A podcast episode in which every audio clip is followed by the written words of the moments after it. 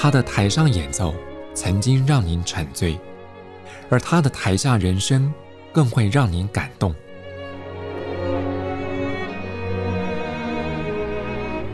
国家交响乐团爱乐实验室 Podcast 名家登场，有生命的音符只为您演出。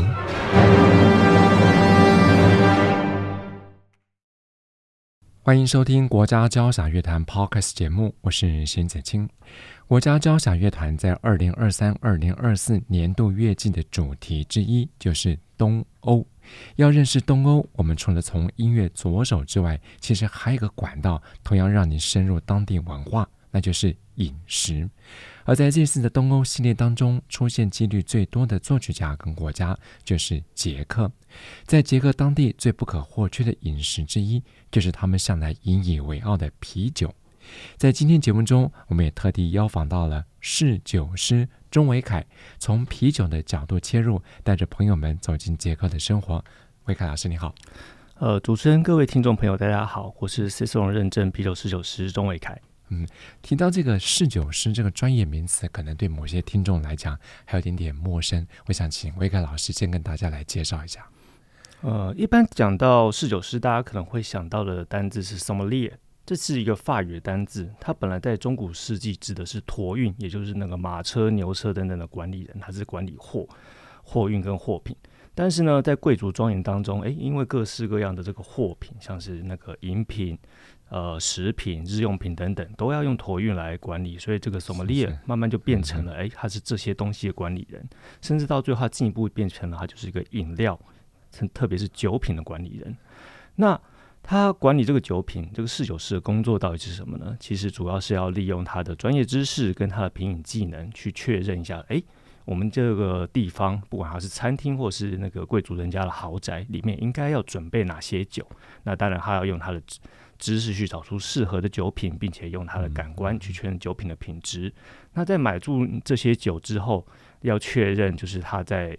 呃，这个酒窖里面的保存状况是好的，还能够以好的状况提供到餐桌上，并且对于这个饮用的场合，不管你是为了气氛的需求，还是为了这个食食品餐搭的需求等等，侍酒师要能够给出适合的建议，这个就是所谓的侍酒师在做的这个工作。嗯，等于说侍酒师他对于这个酒类可能在脑子里面就是一个活动的图书馆。呃，基本上是这样，因为你如果去一些比较有规模的餐厅的话，你会发现他们酒单很长，有些甚至夸张一点，跟字典一样厚，或者或者说跟以前的电话簿一样厚。但是侍酒师的工作就是，哎，他脑海里要藏着这些东西，客人有需求的时候能够给出适当的搭配跟建议。尤其是像我们台湾，台湾其实它是一个气候上跟传统这些酒类。发源地不太一样的地方，您看我们所熟悉的，不管是葡萄酒文化或者是啤酒文化，它的发源或者说盛行的地域基本上都是在欧洲，属于比较温带的地区，所以当地人他习惯喝酒的那个温度还有它的类型就不太一样。但台湾毕竟是亚热带甚至热带地区，所以其实。到头来，我们在台湾喝啤酒的时候，常常面对一个更炎热的状况，所以大家都会觉得，哎，啤酒一定要很冰的来喝，杯子也要冰，那酒也要冰。但是在欧洲，他们有时候不是这样，像是英国的一些所谓的 Real Ale，它甚至会在十到十二度。对于我们一般那种习惯喝冰凉啤酒的人来说，哎，觉得，哎，这个啤酒怎么温温的？所以才会说，哎，其实，在亚热带、副热带国家，我们的饮食习惯、我们的气候环境跟这些传统的酒类文化发源地并不太一样，所以其实就会相对来说，它的要求会比较多样化，然后我们处理方式也会不同。是是，刚刚维凯老师也特别提到，他是曾经荣获过这个国际 Cicerone 国际啤酒侍酒师的认证，所以在你来看，啤酒它除了是饮料之外，就您的专业角度来说，它还象征着什么意义？呃，Cicerone 这个词可能大家比较陌生一点，所以跟大家介绍一下。这其实是美国的 Ray Daniel 先生啊，他是一位这个啤酒专家。他在推广啤酒的过程当中发现，诶，虽然现在因为所谓精酿啤酒运动的这个流流传，这个市面上的啤酒越来越多样化，但是因为具有专业的啤酒知识人其实没有那么多，所以啤酒它在末端销售的时候，不管它是瓶装、罐装或者是桶装，有时候就是会有因为保它的保养跟管理不当，诶，出来的状况其实不是最好的，这其实会有点可惜。所以他就在这个二零零八年一月，他在美国芝加哥创办了我们这个呃 Cicerone Certification Program。那之所以不用过往这个大家比较熟悉的 sommelier 这个字，而是用这个向导之意的这个 saison 这个字，是希望有别于这个葡萄酒的侍酒师。但是用了向导这个字，就是希望我们这个 saison 是可以给大家好的啤酒体验，带领大家体验啤酒。嗯、那回到啤酒这个主题，啤酒。这个酒类它其实跟蜂蜜酒跟葡萄酒算是并称这个三大最古老的酒类之一。但啤酒因为是用谷物制造，制造的技术难度稍微高一点，所以出现稍晚于蜂蜜酒跟葡萄酒。但也因为它用谷物制造，它相较于蜂蜜，相较于葡萄，它能够供给的量跟种植的地域。都更加的宽广，所以可以说啤酒从它一登在历史上一登场以来，就是属于比较庶民跟大众化的饮品。嗯嗯、那也因为它这种庶民跟大众化的特性，其实很多时候我们会发现它在整个文化上扮演很重要的角色。比如说历史前两千年还在两河流域这个巴比伦文明，他们的城市当中其实就已经有酒吧。那时候在都市里面生活的人，其实就跟我们今天一样，下班之后会去酒吧喝一杯。因为对他们来说，诶，从散居的这个村庄进入到大城市里面，其实人跟人之间摩擦，生活压力是变高的，所以酒精饮品它就变成一个这个社会的润滑剂。然后他们在酒吧里面其实也跟我们今天一样进行一个社交活动，甚至那个时候的啤酒是诶，可能是用吸管从壶子壶里面吸，两人共饮之类的，像这样的活动。甚至他在中古世纪的时候，可能大家也有听说，诶，修道院会酿造啤酒。那一方面。是这个东西，因为它的它是由酵母去发酵代谢谷物，其实它会变得比较容易吸收。酵母本身也有营养，可以作为营养补给品。另外一个则是因为酵母的发酵活动会抑制杂菌的生长，嗯、所以在中古世纪那个公共卫生环呃概念还不太盛行的这个阶段，其实有时候喝啤酒是比你在喝天然的水源更加安全的饮品。甚至还有一个比较夸张的说法是说，人类之所以会开始进行农业，不是为了做面包。是要为了要做啤酒，所以我们夸张一点说，啤酒甚至可能在某程度上还算是人类文明的推手。是是是，我想听到维凯老师这样巨细靡遗介绍啤酒的历史渊源哈。呃，一方面了解了啤酒特色，二方面我们也了解到一个重点，就是这个饮料其实很庶民、很大众化。那我们今天之所以会从啤酒这个角度切入，其实就像刚刚节目一开始跟各位提到，是要跟各位介绍国家交响乐团在二零二三。二零二四年度乐季的主题东欧系列，我们这一系列有很多就是来自捷克当地的作品，包括像德弗扎克、约瑟夫苏克、亚纳杰克、史麦塔纳，甚至还有匈牙利作曲家巴尔托克一些难得听到的创作。不过事实上，这个在东欧当地不只有丰富的音乐产量，除此之外，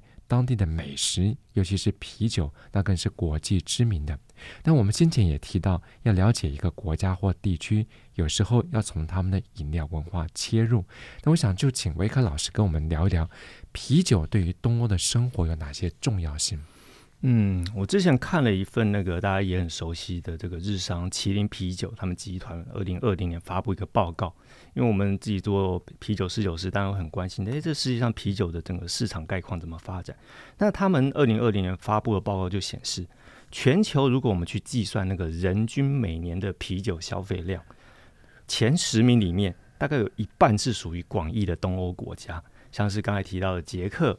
波兰，然后波罗的海的这个爱沙尼亚、立陶宛，还有捷克南方斯洛伐克，这些都排在全球人均啤酒消费量的前十名当中。而且，捷克它是连续二十八年高居世界第一。它的他们这个二零二零的数据是一年一人大概喝掉一百八十公升的啤酒，也就相当于平均每人一天五百 CC 这样的感觉。这大概是第二名的两倍之多。所以这个你就想的想象得到，哎，一平均一天不管老小，一天一人要五百 CC，你就知道这个捷克人他们一天当中要喝掉多少的啤酒。那为什么东欧国家有这么多爱好喝啤酒的呢？其实有一部分算是出于无奈。我们都知道，欧洲整体其实是一个酒类文化蛮发达的地方，可是呢，因为气候条件等等不同，他们不同地区能够饮用的酒类就不一样。像我们比较熟悉的葡萄酒。它从大概从地中海地区一直北向北，最北到德国的南方。我们刚才提到的这些东欧国家，这都已经在这个地域的更北了，所以已经不适合种植酒用的葡萄。因此他们要喝的酒类就很自然的是转向以谷物酿造为主。所以像是大家在比如说我们想习惯在法国或意大利看到那种餐桌上就是出现葡萄酒的场景，在东欧国家就不是，通通变成啤酒。嗯，由于像我们在那个捷克看到的时候，他们标准的啤酒杯其实就刚才说的标准啤酒杯就是五百 CC。我们可能习惯没有那么大啤酒杯，他们标准杯就是五百 CC。那呃，刚才已经提到啤酒这个东西，它在呃人类生活里面出现的时候，跟其他酒精饮品一样，它是一个社交活动的润滑剂。所以其实刚才除了我们提到在这个餐吃饭用餐的场合之外，其实婚丧喜庆都是一个喝啤酒的场合。那大家多多少少都知道德国著名的十月啤酒节。他当初举办的时候，其实是为了庆祝巴伐利亚王子的大婚。但其实，在德国的乡间也很多类似收获季的场合，在十月左右举办。那一部分一部分是因为，诶，农民一年的农忙结束了，可以稍微缓和下来，从事一些别的活动。另外一部分也是那个，呃，今年稍早酿的啤酒，差不多要清仓，准备酿。明接下来要喝的啤酒了，所以就是哎，秋季的各种祭典上都会把啤酒拿出来喝掉，是是是，所以就会看到很多其实像是这个东欧这种各种农民的活动上，婚丧喜庆上，他们都会用啤酒来供应，彼此祝福。嗯那刚才讲到饮食的部分，讲到这个餐的部分，不知道听众朋友们有多少人实际拜访过捷克？那其实呃，因为我们实际上去看这个捷克传统餐点的时候，其实就会发现很有趣的一个地缘关系。像刚才有讲到德国巴伐利亚的这个十月啤酒节，那大家可能会有印象，德国人在啤酒节上吃什么呢？他们就吃这个呃，主要是香肠，然后你会呃，你可能会想到著名的德国猪脚，还有他们的酸白菜等等。一到捷克，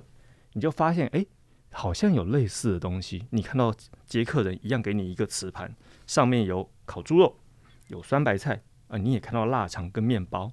有趣的是，还有一些跟另外一边，它东边的波兰有点像的这个马铃薯饺子，所以你就发现，哎，他们地域彼此接壤，其实饮食文化也的确彼此影响，所以你会看到一个有有趣的过渡现象。那当然，在提到这个部分的话，其实我们甚至可以，甚至可以说。捷克为什么这么得天独厚？他一他一年大家可以一人喝这个一百一百八十公升的啤酒，原因它就是因为它本身其实是一个呃算是做啤酒得天独厚的地区。除了人文发展，它的人文人文发展很早，大概在 十一世纪起，它就是欧洲一个重要的政治角色——波西米亚公国的所在地。那那时候他是有权利参与这个神圣罗马帝国议会议政的一个呃有力的政治体。另外就是。呃，我们刚才提到捷克西呃西北方这个波西米亚地地区，其实也是重要的啤酒花萨斯的它的原产地。再加上呃波西米亚地区的南方摩拉维亚地区，这个摩洛瓦河流域，它的土地是非常的肥沃，适合种植谷物。那所以当地产的大麦，再加上这个波西米亚地区产的啤酒花，其实就为这个制造啤酒提供了非常好的天然条件。所以。除了我们现在奠定我们现在熟悉的这个啤酒样貌，这个金黄色的所谓拉格啤酒 （Pilsner Urquell） 是诞生在波西米亚地区的这个城镇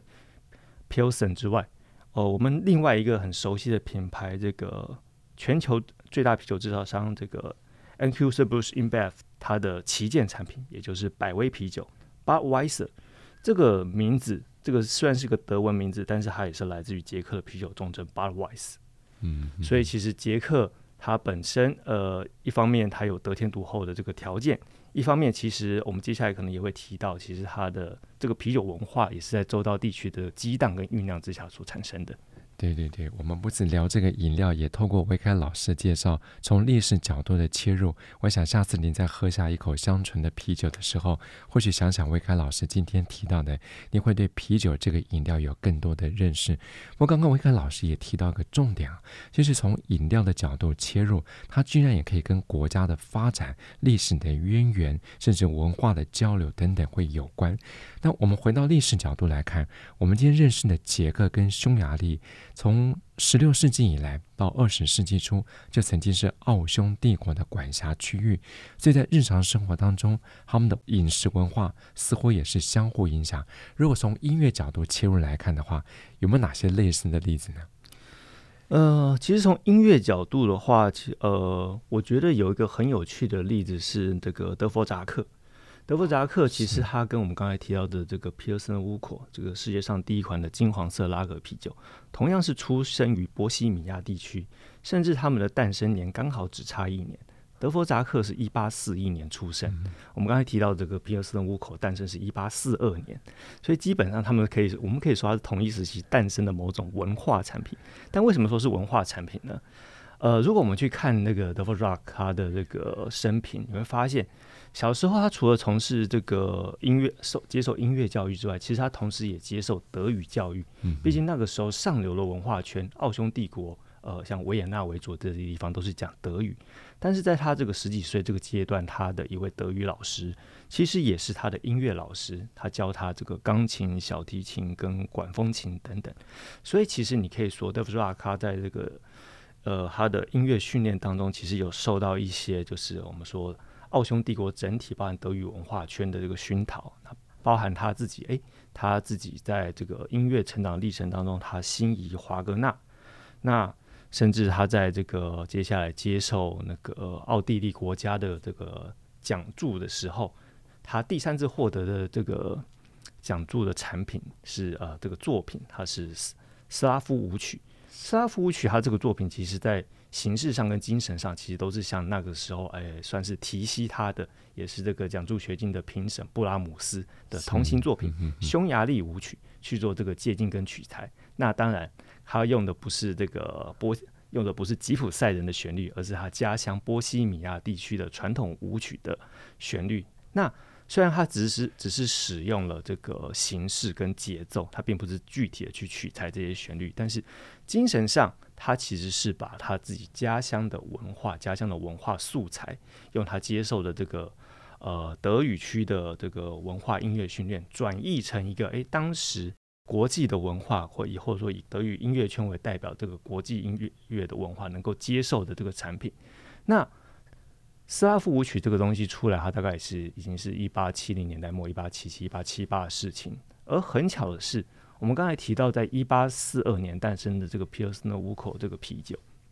其实也是捷克人呃当时或者说是皮尔森的市皮尔森的市民当初对他们的啤酒品质不满啊，原本这个旧的酿造方式已经不合时宜，做出来啤酒品质不好，保存期不够长，没有办法面对当时。周遭一些啤酒先进地区的它的那个进口的竞争，所以其实他们就是特别集合起来，从德国南方巴伐利亚去延聘这个酿酒师，利用他们啊、巴伐利亚呃已经很风行的这个低温呃底层的发酵法，再加上呃的英国他们用焦炭制造浅色麦芽的技巧。结合刚才本来就提到，捷克有好的啤酒花跟大麦的资源，做出这个风味干净而且颜色金黄剔透的这个啤酒。那所以它这个东西其实你可以说本来就有德语文化圈的影响，但是到了一八七零年代，这个东西算是反攻德语文化圈，对东这个影响自然可以从西方过来，当然也可以从东方回去。这个皮尔森啤酒到了。德国境内之后，其实德国的酿酒师们也感觉到压力。哇，这个是划时代创新的产品，我们以前的这个拉格啤酒没有这样金黄清澈的，那怎么办呢？打不过它，就跟随它。所以那个时候，德国境内的像特别是北德这边的啤酒制造商也开始制造这样子金黄清澈的拉格啤酒，也同样获得当时这个啤酒消费者爱戴。哇，这是创新的产品，风味非常的清澈干净。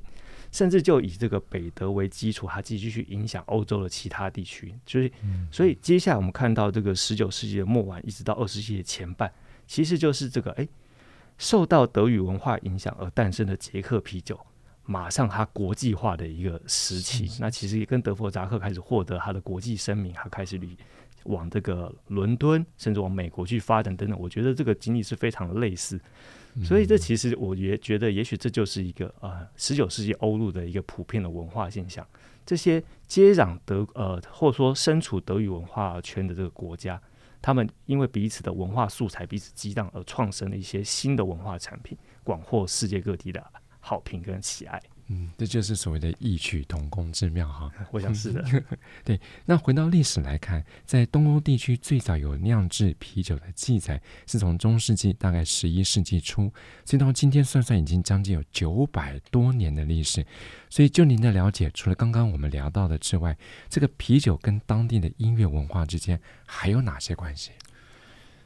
其实说到啤酒跟这个音乐或者是一些这个传统的这个民民俗舞蹈等等的关系的话，其实有点像我们刚才已经提到，因为像这是这种社交场合里面，啤酒通常都会出现，而像是我们刚才提到这些，像是收获季啊，或者是各种民间的民间的庆祝活动上，其实也是各种民俗舞蹈跟这个民谣。呃，民俗音乐经常会出现的场合，所以虽然也许有点难说他们之间有直接的关系，但是我们在这个古典音乐乃至于一些这个轻音乐里面，其实都蛮常可以发现，哎，这些一些欢乐的场景，有古呃有民俗舞曲的场景，常常都是以饮酒歌为名，嗯，比如说呃，像是我们看到斯梅塔纳他的这个交易新娘。他第二幕一开始就有一个，这是在酒馆当中的饮酒歌，而且他后面就接了一个那个捷克的传统舞曲叫 Freien，对，他就马上接了一个舞蹈场景，所以是一个很欢乐、很活泼的场景。那稍微再把这个历史呃这个发展拉到二十世纪的话，其实有一位捷克作曲家 Jaromír Vyšehrada，他的有一个作品，本来其实是一个哀歌，但是后来大家把它叫做呃把它当成一个饮酒歌，叫它 Beer Barrel 呃 Polka。那波卡其实是一个十九世纪在那个呃在东欧发展出来的这个民俗舞蹈，所以这个 Beer Barrel Polka，你就大家可以想象是，哎，我们就绕着啤酒跳圈跳圈圈舞这样子，那是一个蛮受好呃蛮受大家欢迎的这个饮酒歌。所以其实像我们现在看到最类似的这种啤酒啊、民俗音乐等等场景，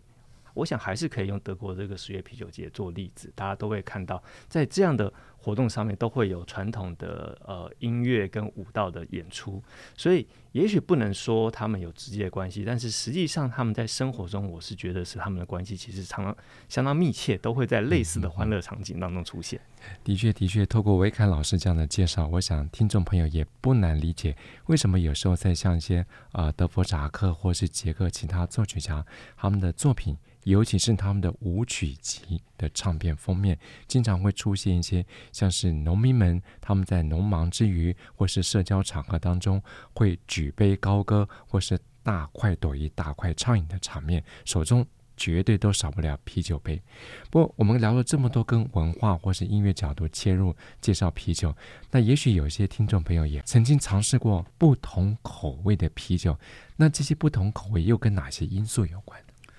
嗯，其实说到啤酒的这个风味的影响因素，我想我们可以回到就是酿造啤酒不可或缺的这个四项原料来讨论。那它们分别是水、麦芽、啤酒花跟酵母。那事实上，这四项元素都会对成品啤呃啤酒成品的风味有所影响。我们首先来谈水。我们平常喝的啤酒的酒精度大概在五 percent 到十 percent 之间，所以这意思就是在这五 percent 到十 percent 的酒精之外，其他几乎都是水。那你就可以想象，你手上的这杯啤酒里面大概百分之九十以上是水，所以你很难说酿造当中使用的水不会影响到成品的最终风味。那就跟我们平常在喝矿泉水一样，等等，它水的这个酸碱度。跟矿物质的离子等等的这个内容跟含量，其实还会影响酵母的活动。因为啤酒它本身它的酵母它是需要在一个弱酸性的环境来活动，所以如果你的水啊、呃、硬度太高，碱性太强，其实不容易做啤酒。你可能要利用一些方式把你的水的稍微变酸，那酵母才会比较容易活动来做出酒。另外则是。酵母在活动的时候，它跟一般生物体一样，它也需要一些矿物质，像是钙、镁等等作为养分。嗯、所以反过来太来说，如果你的水太干净、太软，都没有矿物质，其实酵母的活动也会比较慢，啤酿啤酒也比较不容易。所以除了水本身的味道之外，我们刚才提到水，它提供一个酵母活动的背景环境。酵母活动的好跟不好，当然也会影响啤啤酒这个最终的风味呈现。所以对于当代的酿酒师来说，在真正开始酿造酒之前，其实要取得它的水质报告，了解你的水的性质是怎么样，它是偏酸、偏碱、偏硬、偏软，那它水里面的这个矿物质离子组成是什么样子的？这些其实都会影响你酒的最终的风味。嗯、那再来，我们提到麦芽，刚才一直在提到啤酒有一个特征，就是它是谷物酿造。当然，虽然现在最常见使用的谷物是大麦，这一部分是因为它跟人类的食粮并不相冲突。在历史上乃至于现在，我们都可以看到一些使用人也会使用的谷物来酿酿造的啤酒，包含像是小麦或者是燕麦。但是可以说，在欧洲中古时期，因为这种粮食竞争的关系，毕竟把这些呃粮食作物酿成酒，得到的收益其实比直接卖要更高一点。所以德国的这个所谓的纯酒令才会规范，哎，你只能使用大麦来酿造，就是为了确保粮食可以稳定的供应。那但是这个大麦其实也不能直接使用，因为我们平常说的大麦是它的种子，种子里面虽然还有这个糖类跟蛋白质，但是那是为了植物发芽的时候所使用。你如果直接，呃，就是它没有办法直接被酵母所利用，所以我们在使用这谷物的时候，其实会先把它制作成麦芽，让它开始，呃，芽开始生长之后，它内部所含的这个蛋白质的酵素跟糖类的酵素开始作用。能够把所含的糖类跟蛋白质分解成小分子，酵母可以利用的状况。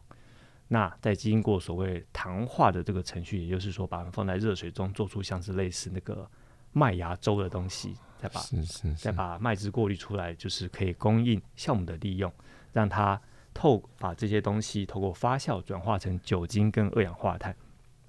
但像我们在提到刚才关于这个制作麦芽的过程，其实还有一些有趣的地方。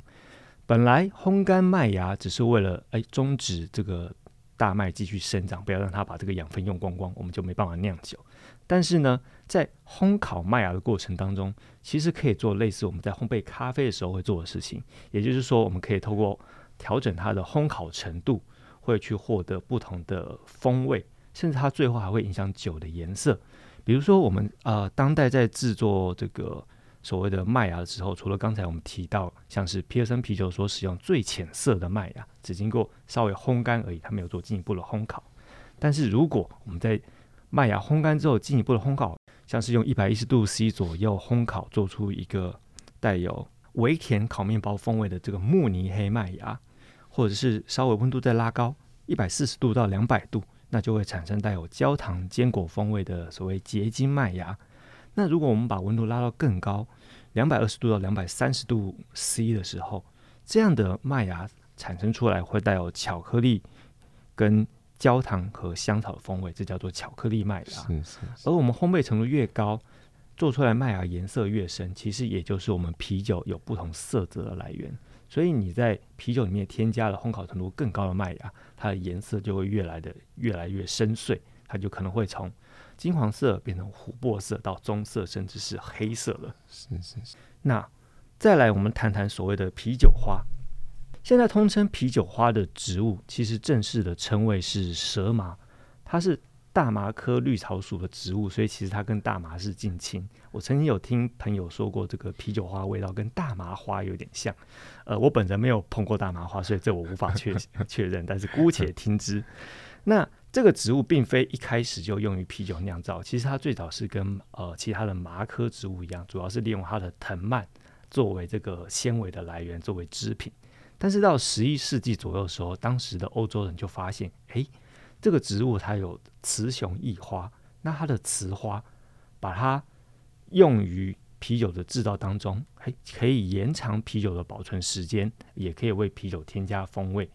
那当然，那个时候也许不完全了解为什么啤酒花有这种效用，但是我们现在知道是因为这个啤酒花的雌花含有各种的精油跟树脂，所以它能够达到抑菌跟芳香的效果。那啤酒花这个。植物的使用法是在煮沸我们刚才提到的这个麦芽糖化之后得到了麦汁的时候添加进去，那它可以为啤酒提供香气跟苦味。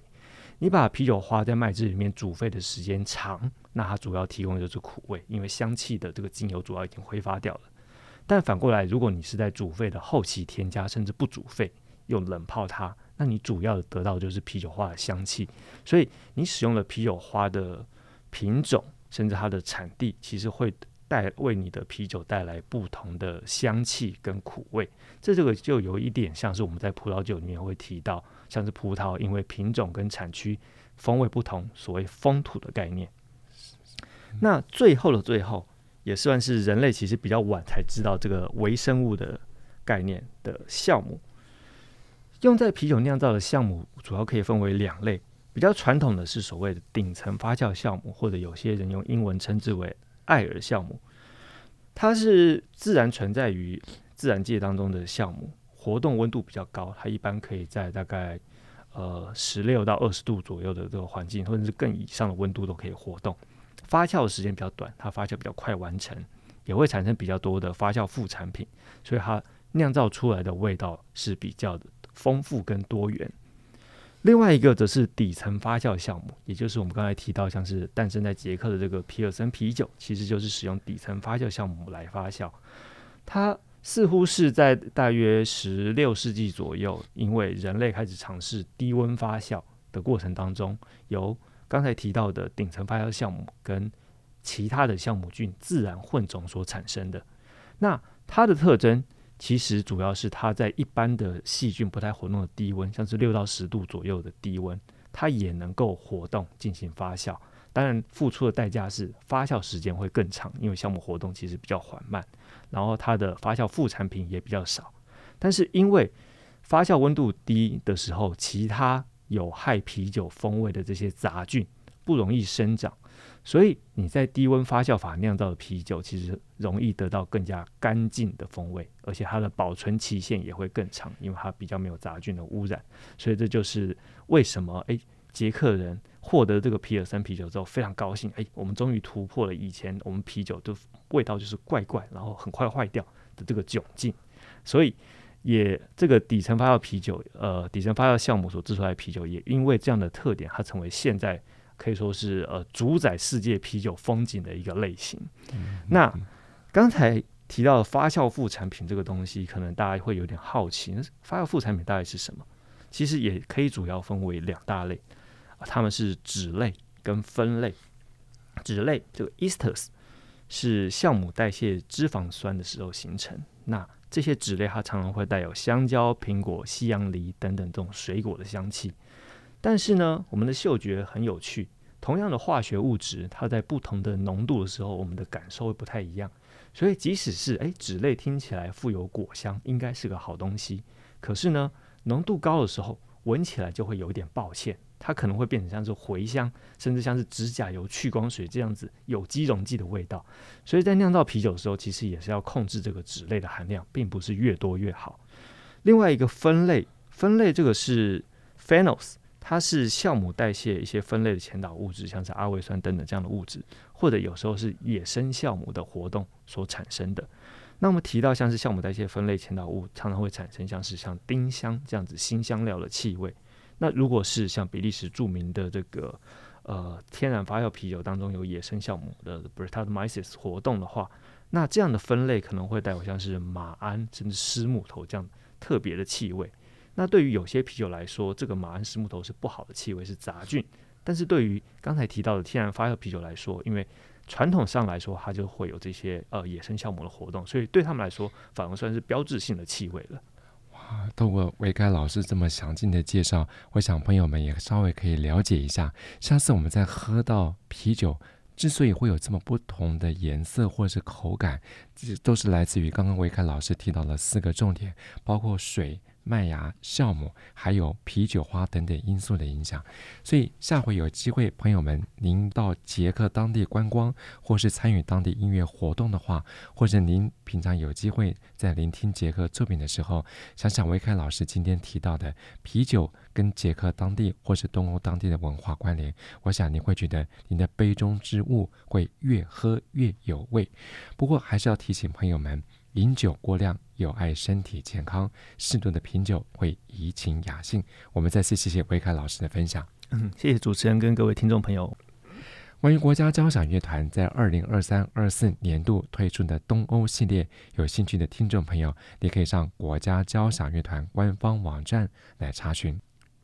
在今天节目中为您选播，这是由国家交响乐团现任的荣誉指挥吕绍佳率领国家交响乐团演奏德弗扎克的捷克组曲。在音乐声中，邢子清再次谢谢朋友们的分享，我们下次节目见。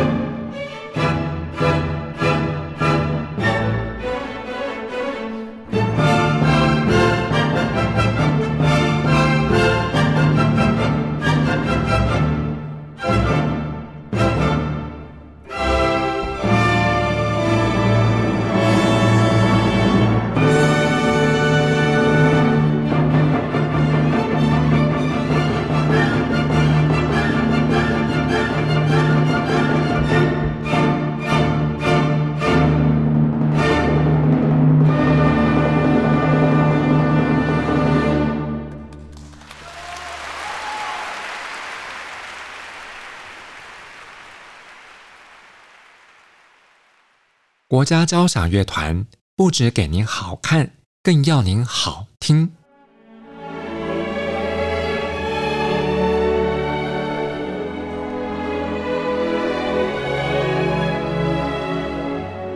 国家交响乐团独家精彩实况，原创 Podcast 节目，舒缓音乐，友善贴心，诚意十足。爱乐实验室 App。温馨登场，请上 App Store 或 Google Play 搜寻“爱乐实验室”。